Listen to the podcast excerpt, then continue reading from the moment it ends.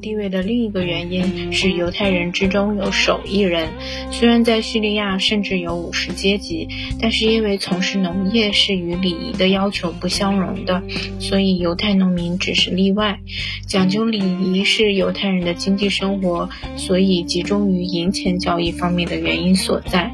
犹太人的虔诚使他们特别重视法律知识，因为他们在孜孜不倦的研究的同时，对银钱交易比对其他职业要容易兼顾得多。此外，基督教教会方面对高利贷的禁条，尽管谴责银钱兑换交易，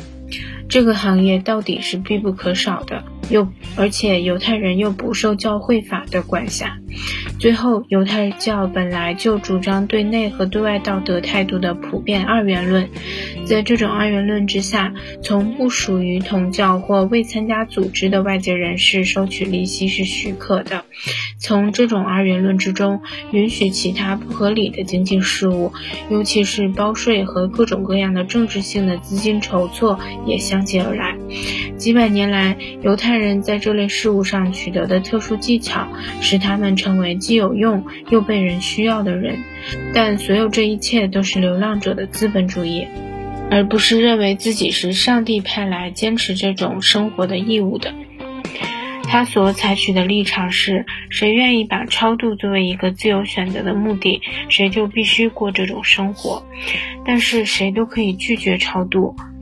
因为并不是人人都以涅槃为目的，而只有真正的哲学家因为痛恨这个世界，才准备采取这个禁欲的决定和遁世离群的办法。所以，印度的预言家对于知识分子是具有直接的深远意义的。这些人变成了森林的隐士和贫苦的僧人，但是对于广大群众来说，建立佛教的意义却是完全两样的。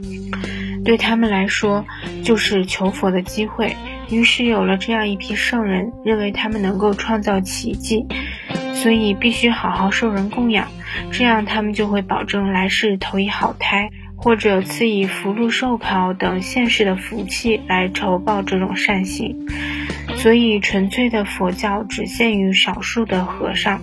俗人却找不到任何据以塑造生活伦理的戒律。佛教固然有它的十戒，但是和犹太人的戒条不同，它并没有提出有任何拘束力的戒规，而只不过是一些建议罢了。最重要的行为，过去而现在依然是肉体的保持。这样一种宗教精神绝不能取代巫术，充其量也不过是一种以巫术代替另一种巫术而已。同印度的禁欲苦行的救世宗教和它对广大群众的不完全影响成为对照的是犹太教和基督教。这两种宗教自始就是平民的宗教，而且至今还有意识的保持不变。古代教会的反对诺斯替教的斗争不是别的。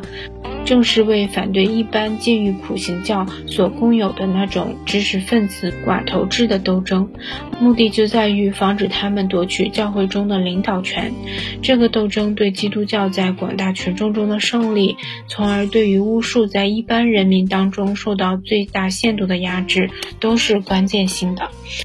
诚然，直到今天，巫术也没有能完全被克服，但是它却变成一种邪魔性质的东西了。